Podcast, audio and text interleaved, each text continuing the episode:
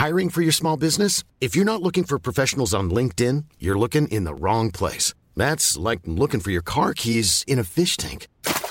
LinkedIn helps you hire professionals you can't find anywhere else, even those who aren't actively searching for a new job but might be open to the perfect role. In a given month, over 70% of LinkedIn users don't even visit other leading job sites. So start looking in the right place. With LinkedIn, you can hire professionals like a professional. Post your free job on linkedin.com slash people today.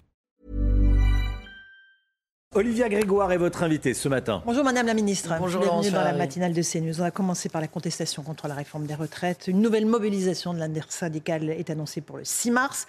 En dehors des manifestations, avril, pardon, vous avez raison, en dehors des manifestations sporadiques, les commerçants, nous avons rencontré à Rennes, à, à Lyon, à Paris, sont exaspérés. Euh, ils perdent une part importante de leur chiffre d'affaires, leurs devantures parfois sont, sont cassées. Quand est-ce que l'arbitre va siffler la fin de la partie, Madame la Ministre?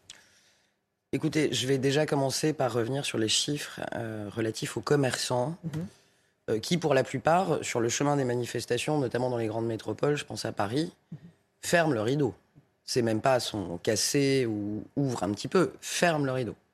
Un rideau fermé, c'est de la perte sèche. Thierry Marx, qui représente les restaurateurs, le dit dans une interview hier, c'est le pire pour un commerçant, c'est de la perte sèche.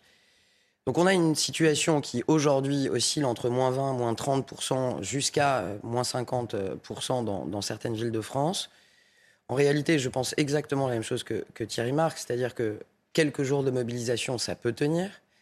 Mais ce qui est compliqué, c'est si cette mobilisation devait tenir euh, plusieurs semaines encore. Là, on se retrouverait dans une situation. Et c'est une dramatique. éventualité, puisque les Français sont majoritairement hostiles, vous le savez, Oui, à mais les cette Français, les Français sont aussi majoritairement hostiles, dans les mêmes proportions d'ailleurs, aux violences qu'on a connues, qu'on a vues ces derniers jours, et soutiennent très largement nos forces de l'ordre.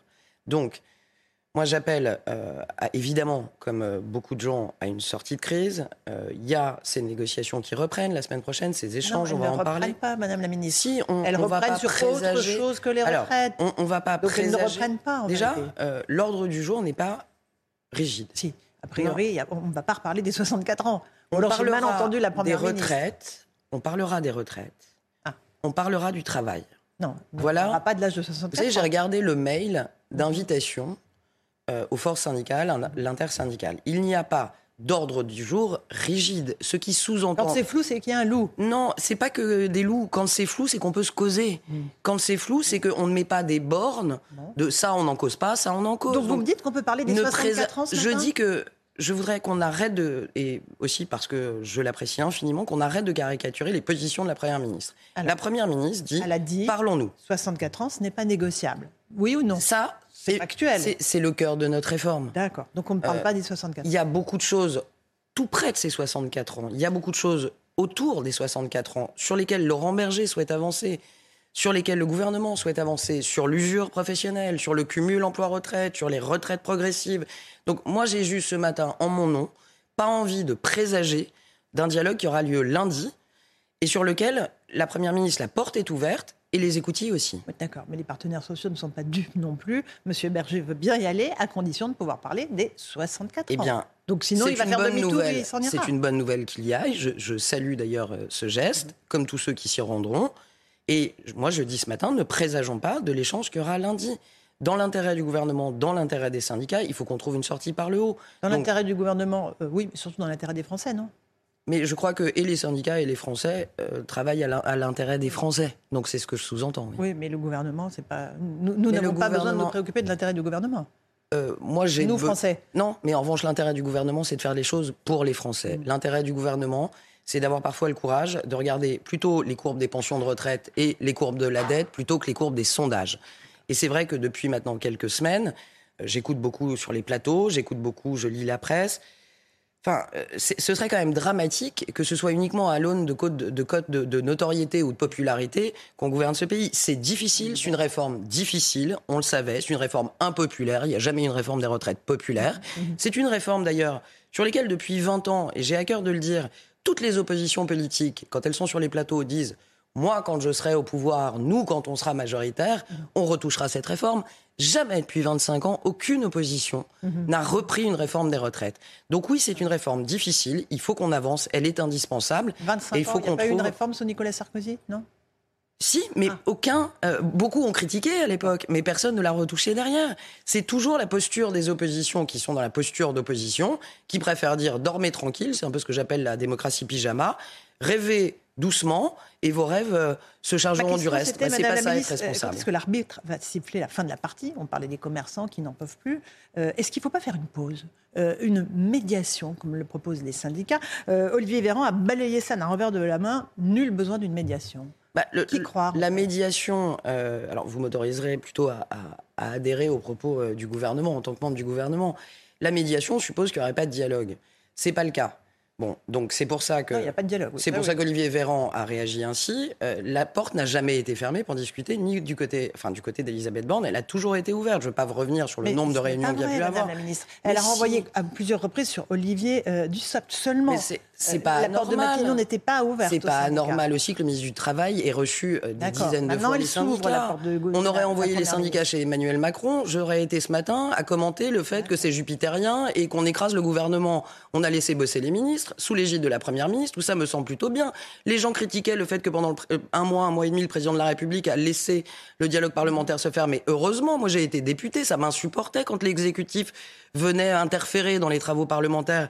Il a laissé euh, le Parlement s'exprimer. J'ai bien compris, euh, notamment à l'extrême gauche, que la censure populaire était poussée au maximum au détriment de la démocratie parlementaire. J'ai bien compris, et nous voyons bien la délégitimation en cours de tous les axes euh, de notre Constitution par LFI précisément. Euh, pour autant, le Parlement s'est exprimé. On a aujourd'hui un texte au Conseil constitutionnel. Il y aura un après aussi, très certainement, avec un référendum d'initiative partagée. Il y a beaucoup d'initiatives en cours. Donc, euh, il faut qu'on trouve une, une sortie dans les prochaines semaines. Avec une pause. On, on peut envisager une pause sur cette réforme des retraites, la décaler, euh, attendre quelques mois, que la Ça situation n'est pas, se je- calme. En tout cas, je- ça ne me semble pas être la meilleure solution. Quand on commence à faire des pauses, quand on avance entre nous, ça veut dire qu'on s'apprête à reculer. Et je ne sais pas comment on gouverne ce pays pendant quatre ans si on commence par reculer. Dans l'intérêt des Français que vous mentionniez tout à l'heure, Laurence Ferrari, c'est difficile, il y a des réformes difficiles. Être euh, ministre, première ministre suppose d'assumer des réformes difficiles. Ou alors on fait ce qu'on appelle au choix de la démagogie ou du populisme. À ce moment-là, je peux venir ce matin en vous disant, allez, on va faire le SMIC à 2000 euros, on va faire la retraite à 60 ans, et, comme dit l'expression euh, populaire, roule ma poule et, casse des œufs, euh, en l'occurrence, euh, tout ira bien. Et dans 4 ans, qu'est-ce qui se passera? Même pas dans 2 ans, vous me prévenir et vous me direz, mais vous avez été irresponsable, les pensions sont en train de chuter de 20%, qu'est-ce qui se passe? D'accord. Alors, le président de la République est de retour sur le terrain pour la première fois aujourd'hui, depuis deux mois, à Savines, dans les Hautes-Alpes. Pas de déambulation prévue. Il va parler de plan haut. C'est un président bunkerisé aujourd'hui, coupé du terrain, in- incapable de se déplacer. Bah, un président bunkerisé euh, se déplace pas. Donc euh, ça n'est pas un président bunkerisé, c'est un président à sa place, qui n'a pas voulu interférer, comme je viens de le dire, pendant quelques semaines, pendant les débats parlementaires. C'est un président qui continue à travailler sur des thématiques absolument essentielles pour les gens. Euh, la gestion de l'eau, et notamment pour nos agriculteurs, est un sujet majeur. C'est un plan très ambitieux sur lequel travaille Christophe Béchu depuis des mois. Euh, il y va, il y est, il se déplace. C'est donc euh, la démonstration qui n'est pas bunkerisée. D'ailleurs, comme les membres du gouvernement qui ne sont pas bunkerisés. C'est à vous êtes libre de vous déplacer. Bah, je euh, me en déplacerai région demain en région pour Mhm. continuer à écouter les entrepreneurs, pour soutenir nos artisans. Oui. D'accord. Il y a- un risque évidemment de, violence contre les élus. On, en voit des exemples régulièrement, des permanences caillassées, des euh, députés euh, menacés. Euh, Aurore Berger l'a été. Madame Spilbou à Lille a vu sa permanence murée alors que sa fille, sa, maison, murée alors que sa fille était à l'intérieur. Il y a une violence qui s'exprime à l'encontre des élus et de la majorité, et aussi des élus LR qui soutiennent cette réforme des retraites. Il y a une très grande violence qui dépasse d'ailleurs, euh, je le crains, le- la seule sphère politique. Euh, c'est un problème de société, c'est un problème euh, sur les réseaux sociaux. J'en parlerai aujourd'hui dans le cadre de, la proposition de loi des- sur les influenceurs. On a une violence aujourd'hui qui est assez désinhibée. Les élus ne sont pas en reste. Vous savez, j'étais député au moment des Gilets jaunes. On en a reçu des menaces. Ma propre permanence a été abîmée euh, il y a quelques semaines. Là, on, on franchit euh, des, des seuils assez dramatiques. Oserais-je vous dire que ça fait maintenant un moment, plusieurs mois, voire quelques années. En 2021, quand j'étais enceinte, j'ai aussi été très violemment attaqué par les antivax quand je me suis fait vacciner. Et c'est une violence, comme le disait Aurore Berger, là, qui confine à l'infâme. Qu'on soit pas d'accord politiquement, qu'on se batte sur le terrain des idées, oui. Vous venez de citer un cas qui est dramatique. Enfin, dramatique, c'est le cas de la députée Spilbou, qui avait sa jeune fille qui passait son bac l'après-midi même chez elle, et dont le domicile a été muré. Vous savez ce qui m'a le plus terrifié dans tout ça? C'est qu'elle annonce de cet acte de violence, tout de suite sa parole a été mise en doute.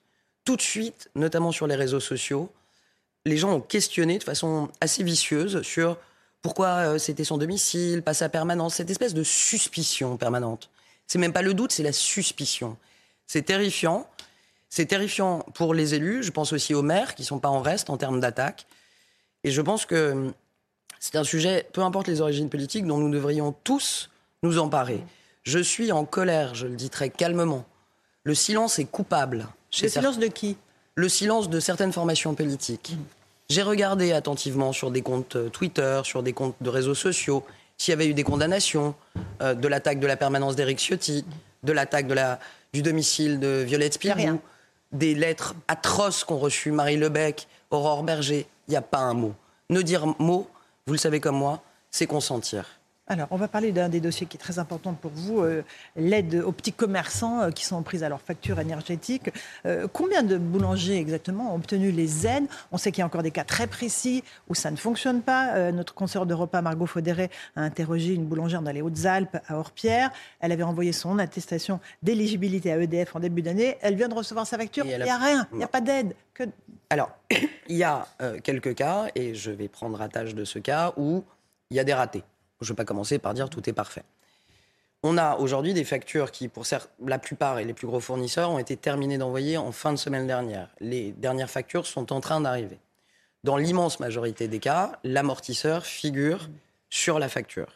Je rappelle à ceux qui nous écoutent que ce n'est pas la seule aide. Sur le site des impôts, sur la page d'accueil, vous avez aussi un guichet. Vous envoyez les factures de janvier et février depuis le 20 mars vous pouvez être accompagné en demandant de l'aide sur le site impôt.gouv.fr, c'est sur la page d'accueil. Si ça ne suffit pas, l'amortisseur plus le guichet, alors sur cette même page, vous avez les coordonnées de ce qu'on appelle les conseillers départementaux à la sortie de crise. C'est pas des coordonnées euh, fictives qui répondent pas. Il y a quelqu'un qui répond. Il y a quelqu'un qui répond puisque ce sont des, des portables, des 06. Nous avons dans chaque département des équipes mobilisées. J'appelle cette boulangère, j'appelle, au-delà des boulangers, tous ceux qui n'ont pas une facture qui intègre l'amortisseur, à se rapprocher des conseillers départementaux à la sortie de crise. On traite les dossiers. On a aujourd'hui plus de 75% de nos entrepreneurs TPE, PME qui ont envoyé cette attestation. Mais combien ce qui est pas mal. reçu l'aide réellement? Aujourd'hui, l'aide arrive en même temps que les factures. Donc on, a une, difficulté à savoir exactement combien de factures sont envoyées. La grande majorité, je le pense, ont été envoyées. Et pour la plupart des cas, ça fonctionne bien. Si votre la plupart, ça concerne peut-être pas celui qui nous écoute. La plupart, hein. Mais non, mais le problème, c'est que je peux pas vous dire, j'ai 473 euh, 212 factures qui ont été envoyées, parce qu'elles sont en cours d'envoi, notamment chez certains fournisseurs.